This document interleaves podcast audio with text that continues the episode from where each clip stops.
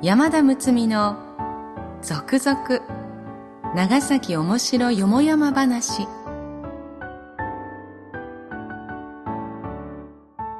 ポッドキャスト長崎の歴史シリーズ。今回も長崎おもしろそう。第2巻師団切り抜き帳。第1巻島内八郎メモアールに続き長崎に関する書籍では定評のある長崎文献者のご協力によりすでに絶版となって久しい故森永種夫著作長崎面白そう第3巻繁華町の世界をご提供いただきその中から一部抜粋し続々長崎面白よもやま話として全18話をお送りいたします。読み手は歌の種でありたい山田睦美です。この配信は大和ハウス工業株式会社長崎支店のご協賛により NOC 長崎卸センター NOCS 長崎卸センターサービスがお送りいたします。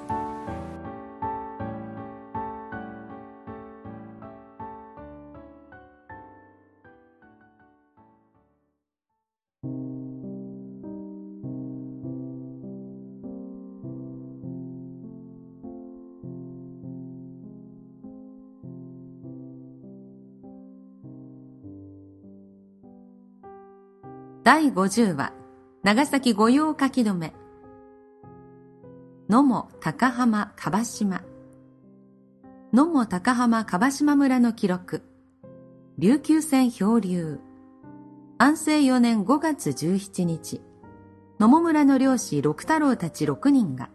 沖合へ万引きの漁に出かけ、漂流している琉球船を見つけて引いて戻った。知らせにより大官は手代を現場へやり、薩摩倉屋敷の家来たちも立ち会わせて一同を吟味した。琉球船は長さ五人五尺ほどの小舟で山口九次郎など五人が乗っていた。4月22日に琉球の泣き陣を出て那覇に買い物に出かけた。茶、線香、焼酎、鉄鍋、紙などの所用のものを買い入れ、29日に帰路に着いた。すると午後から雨になり、やがて大荒れとなった。だんだん沖に吹き流され、波にもてあそばれるままになっていた。荷物はほとんど波にさらわれたり、放り捨てたりした後、みんな疲れ果てて、なすすでもなくぐったりしていた。幸いに嵐は止んだが、見渡す限りの海原で、船具は壊れて操縦は効かず、漂流を続けた。もちろん用意していた食料は食べ尽くした。ただ買い込んだ荷物の中にそうめんとわかめが少しばかりあり、それをできるだけ食いつなぐ工夫をした。5月15日になってやっと陸地が見えた。そこまでは8里くらいはありそうだった。そして一艘の漁船が目に入った。声を揃えて合図をしているうちにそれと分かったらしく近づいてきた。それが六太郎たちの船だった。やがてその船に乗り移らせてもらい手厚い解放を受けた。夕刻の野崎につき翌日16日長崎に引いて来られたというのだった。手代の手によって琉球船は薩摩屋敷の手に引き渡され琉球人たちは無事帰国した。グラバーの返事。慶応元年5月10日の昼頃、野茂村鳥居道の瀬方にイギリス船が乗り上げた。早速、恨み番や村役人などが妊婦を連れて行ったが、通弁はおらず、事情はわからず、手のつけようがなかった。こっちは何か稼いでもしようかと好意で駆けつけたのに、イギリス人たちは勝手に積み荷を浜辺に陸揚げし、日本人の妊婦は一切近寄らせなかった。やむなく村役人はその旨を大官へ届けた。大官は手代を現場へやると同時に奉行所からもすぐ検視を出すように願い出た。奉行所では運上所の当番にその調査を命じた。運上所の役人が長崎駐在のイギリス人グラバーに問い合わせてみると、イギリス船についての配慮の旨はありがたいが、乗組の者には一人も異常はなく、船や荷の始末は一切東方でやるから構わないでほしいとの連絡があった。ありがた迷惑に思っている口調に聞こえた。このイギリス船は5月29日夜の暴風雨で多大の損害を受け、積み荷は全部流されてしまったということだった。イモヌスット。店舗12年11月9日の夜、高浜村の吉右衛門たちが浜辺に囲っているさつまいもが300斤余り盗まれた。犯人がわからないまま年を越して正月8日の夜、今度はさつまいも南京も合わせて3000斤余りが盗まれた。被害者は11人にもなった。こう大量に盗む以上は単なる出来心とも思えない。先ほどの盗みに味を占め、計画的にやったことに違いないと、村役人に届け出るとともにみんなで犯人を探した。やがて、その芋はほとんど硫黄島で売りさばかれていることがわかり、売りに来た大工の慎太郎が怪しいと村役人から大官へ訴え出てきた。慎太郎は島原領三重村の百姓の子であった。父に死なれて生活のめどが立たず、母は11歳になる慎太郎を連れて村を駆け落ちし、長崎の住人町に出て親子で奉公勤めをした。その後縁あって慎太郎は硫黄島の大工勘次郎の片腕になって働けるようになった。女房も勘次郎に世話してもらい、その間には女の子も一人生まれた。それまでは至極無事に行ったのに、ふとしたことでつまずきがあった。店舗12年8月、慎太郎が一人長崎へ仕事へ行った時、稼ぎためた三冠門ばかりをつい気晴らしに気前よく使い果たしてしまった。島へ帰ると、勘次郎はカンカンに怒り、そんな奴は家に置けぬと、親子三人家を出された。仕方なく女房の里へ寄ってみたが、あしらいは冷たく、長く折れたものではなかった。勘次郎の手を離れると、大工の仕事もなかった。長崎へ出ても仕事は見つからなかった。高浜村へ渡っても同様だった。金はなし、食い物はなし。つい浜辺に囲ってあったさつまいもを盗み、硫黄島に運んだら三冠門ばかりに売れた。その金でまた長崎に戻った。大工仲間の左兵も陽吉も怠け者で、いつもブラブラしていた。慎太郎が芋盗みの話をし、やろうと思えばまだかなりあると誘うと、二人は慎太郎の後からついてきた。そして船を借りて高浜村へ渡り、正月8日の夜、同じようにさつまいもや南京芋を盗んで硫黄島へ運んだ。南京芋は食用にするつもりでそのまま分けた。さつまいもは問屋に売り、三貫門ずつ配分した上で、残りは船の仮賃を払い、主食代に充てた。左平と陽吉は長崎へ帰り、慎太郎一人が硫黄島に残っているところを捕らえられた。錠剤ははっきりしていたが、被害者が大官支配下の高浜村のものであるだけで、慎太郎はもっと島原領のものであり、今住んでいる硫黄島は佐賀領であり、相棒二人は市中在住のものなので、その吟味は奉行の手に委ねられることになった。4月になって奉行の判決が下され、三人とも入れ墨の上、叩き処分となった。これは店舗13年正月のことであった。海米くすね。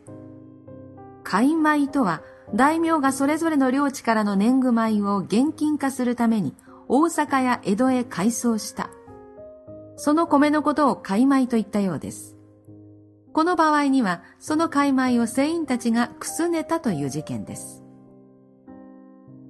大阪町奉行、曽根日向守から長崎大官宛に次のような書状が届いた。島原の松平肥前の神からの海米を積んだ伊予の住吉丸が大阪へ着いた。米を測ってみると、かなりの量が不足していた。大阪町奉行所では、乗船車中に不正の者がいるものと睨み、肥前の神の大阪倉屋敷留守役に命じて調べさせたところ、住吉丸船頭、藤右衛門の手下の文蔵などが一切を白状した。それによると、住吉丸が島原から樺島村に立ち寄った時のことになっている。この白状が果たして事実かどうか、樺島村の関係者を調べてほしいという意味のものであった。依頼に応じて大官が樺島村の庄屋深堀義三郎、年寄種吉などと一緒に調べた結果、次のようなことが分かった。樺島村に富岡屋という船宿があった。虎次郎と養母の三が営んでいた。住吉丸の船頭藤右衛門は気候の旅に泊まるので虎次郎たちとも顔なじみであった。4月9日、この藤右衛門から虎次郎に宛てた書状を代理の文蔵が持ってきた。聞いてみると、急に8両ほど入りようになったから建て替えてもらいたい。近いうちに大阪へ登る途中立ち寄るから、その時に必ず返済すると記してあった。あいにく8両ほどの持ち合わせはない、2両しかないというと、使いの文蔵はそれでも結構だというので、2両相当の銭14関門を渡した。6月下旬になって大阪への途中だと言ってまた文蔵がやってきた。そして船中の半米を予定より多く積み込み、三と入りが6票ほど残っているから買い取ってはくれまいか、とのことだった。ちょうど欲しい時だったから引き受けることにし、一票三関門、計18関門に決め、先日建て替えた分を差し引いて4巻ほど文蔵に渡した。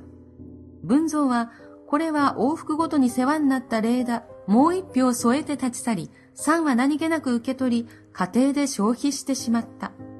先日、藤右衛門から虎次郎宛てに来た書状は、文蔵がこしらえた偽手紙であることも、自分たちが受け取った米はすべて大阪への買い米の中から文蔵がくすねていたものであったことも、三は大官からの吟味があって初めて気づいてびっくりした。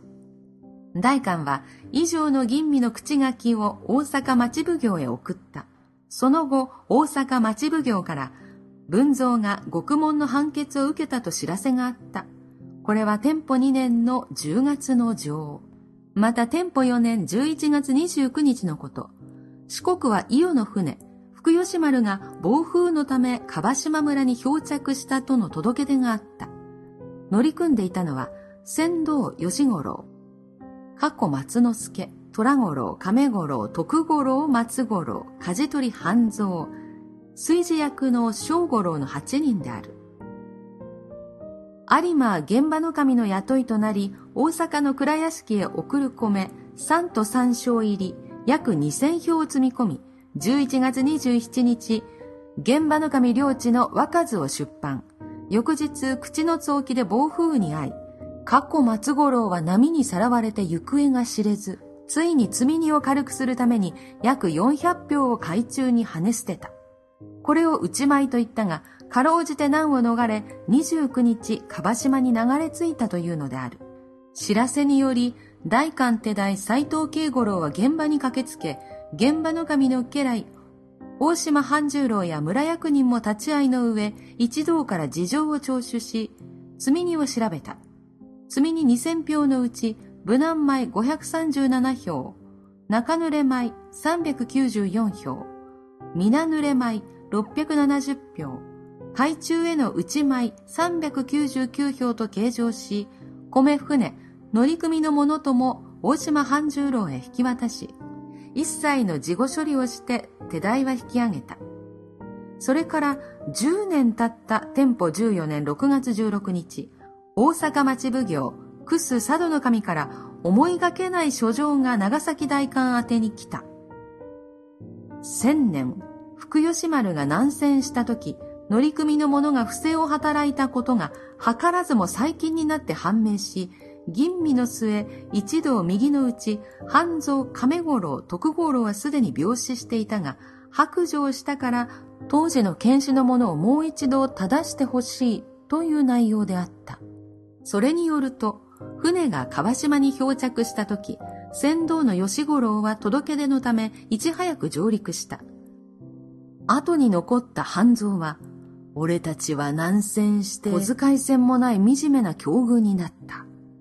嵐で海中に投げ捨てた米俵の数は残った俵数を数えて割り出すだけだから、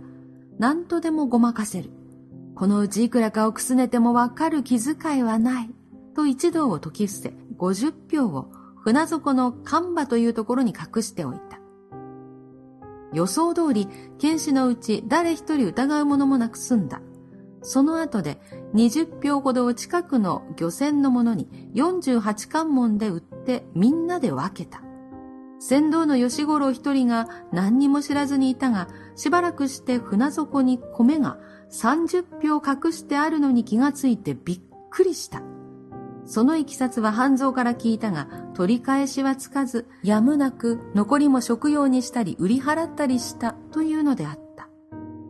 大官は手代慶五郎に当時の様子を改めて聞きただし、その口書きを取って大阪奉行へ送ったが、まだ合点のいかないところがあると見えて、翌年2月、慶五郎は大阪奉行に呼び出され、直接正されることになった。が、その結果については残念ながら記録は残っていない。